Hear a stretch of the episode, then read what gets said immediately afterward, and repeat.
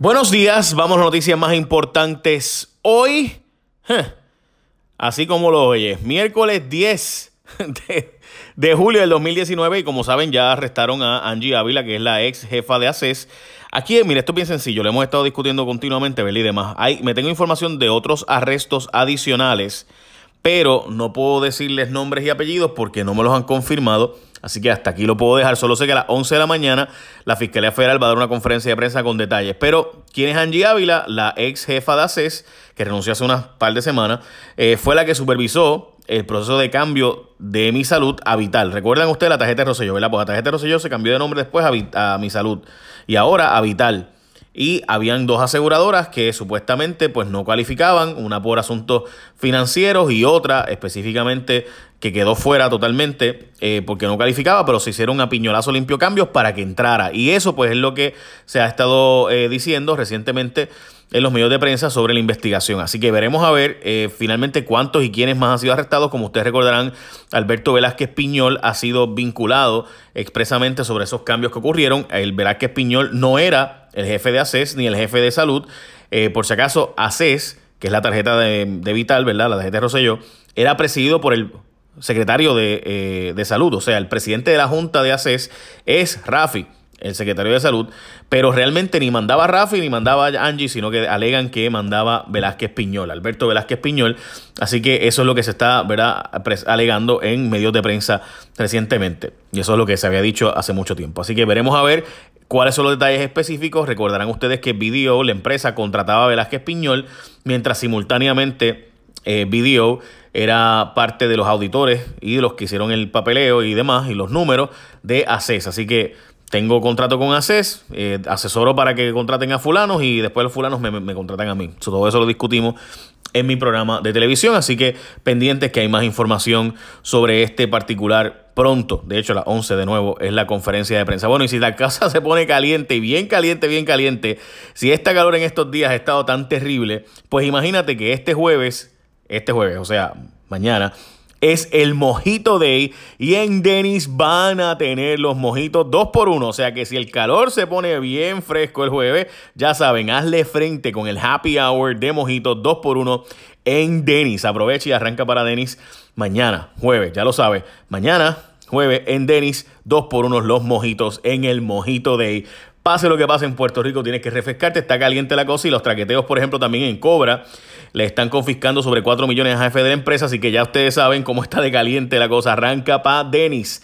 Todo está sellado por el momento, pero hay un proceso legal contra Cobra.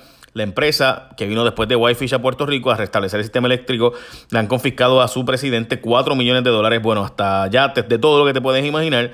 Y en mi programa hace un año y pico, de hecho ayer lo hablamos de nuevo, hablamos de la estrecha relación entre la jefa de FEMA, Asha Tribal y Keith Ellison de Cobra eh, y estamos hablando de que, por ejemplo, a Cobra se le daban contratos aunque fuera la más cara y habían otras propuestas más baratas, se habían unos compromisos de que eh, Energía Eléctrica le seguía dando a Cobra los contratos y no realmente eh, como se había acordado, por ejemplo, de que se dividiera por partes iguales con diferentes empresas en Puerto Rico, pues no todo era para Cobra. Así que pendientes a eso también que viene por ahí. Corrupción por un tubo y siete llaves cada vez más cerca de Fortaleza, como ya les he mencionado, ¿verdad? El caso de Falforona eh, también fue ayer a el Gran Jurado Federal a hablar. En esta ocasión también aparenta ser trabajos después de huracán. Yo les he estado hablando a ustedes de qué pasó en el COE después del huracán, donde cabilderos estaban continuamente allí empujando contratos y velando por sus intereses, pues tanto en educación, hacienda y demás, hay información adicional de investigaciones sobre ello y eh, le invitaron a Fal Forona, el ex asesor legal del gobernador, o sea, la mano derecha básicamente del gobernador, eh, para que testificara allí ante el gran jurado. Esto además de Ricky Gerandi, que es secretario de la gobernación, que también fue citado. Los federales se llevaron el equipo de Raúl Maldonado en Hacienda, esta es la portada del vocero. El pasado viernes se llevaron una tablet y unas computadoras que usaba Raúl Maldonado en Fortaleza. Y esta es una acción por parte del FBI que se debe a la pesquisa que realizan por presuntas irregularidades en contratos en Hacienda con la empresa BDO. Mientras también están pelando a medio mundo por el chat de Telegram y es que una nueva saga de papelones de este gobierno se abrió cuando se filtró un chat de Telegram, como ustedes saben, he discutido qué es Telegram en detalle.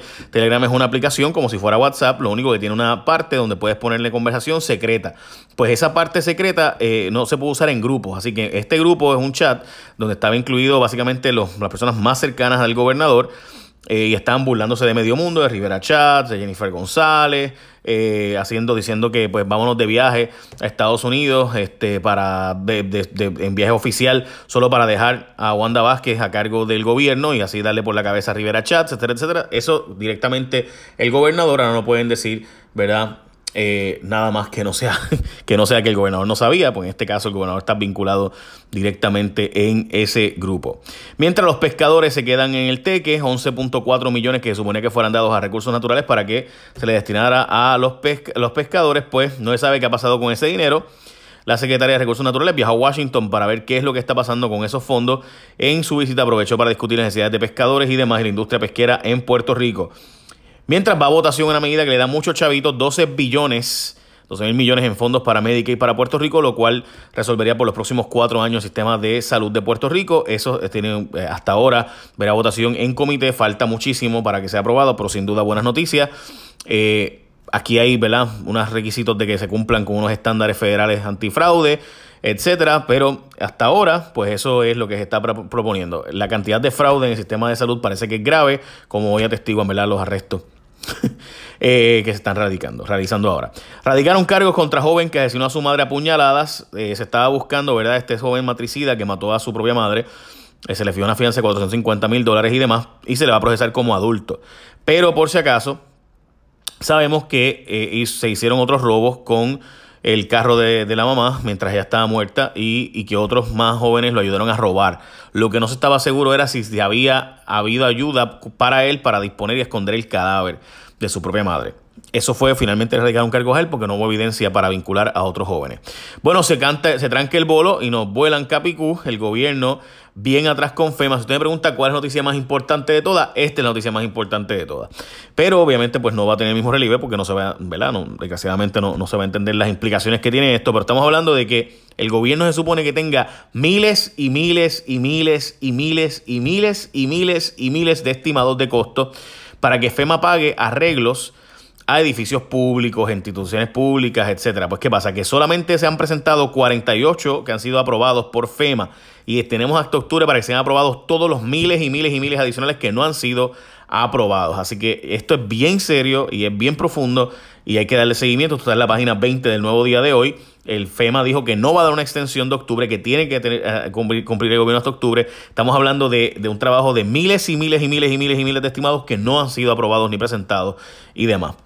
El gobierno fue por chuchazo y terminó con el juego trancado y es que casi nada de los seguros se ha pagado por parte de las aseguradoras y ni han cobrado y el gobierno se ha quedado esperando los alcaldes que contrataron ajustadores públicos para supuestamente cobrar más de lo que se había llegado a un acuerdo originalmente o estaba en acuerdos originales, pues resulta ser que se trancó el bolo y ahora se han quedado sin la soga y sin la cabra. Gran parte de las reclamaciones están estado cerrando sin recibir pago alguno. Todo eso, de nuevo, en el gobierno hay siempre ha habido un problema con los seguros, donde el gobierno de Puerto Rico, por alguna extraña razón, viene y, eh, ¿verdad? Busca estos, estos agentes de seguro, lo cual es totalmente innecesario. Muchos estados no tienen estos agentes de seguro. Eh, lo que hacen es que se negocia directamente. Eh, y estos agentes de seguro del gobierno se pegan en una millonada y después los seguros pues pagan si, pues, ustedes ven, no están pagando en este caso. Porque el gobierno ha hecho todas estas gestiones, pues eh, ustedes se podrán imaginar quiénes son los famosos ajustadores de seguros y los famosos ajustadores públicos y los famosos vinculados a la industria donde se compra y vende seguros como agentes. Realmente pues esto es como todo. Nada nuevo bajo el sol, desgraciadamente en Puerto Rico. Pero pase lo que pase, aquí el calor está candente y mañana jueves arranca para Denis con los mojitos 2 por 1 para que el calor no se ponga fresco este jueves el día del mojito, 2 por 1 en Denis. Écheme bendición, gente. Faltan unos cuantos arrestos, pero ya tenía que enviar esto. Son las 6:57. Hasta ahora, pues, no puedo confirmarles más de lo que ya había dicho anteriormente. Bendición, échame la bendición. Bye.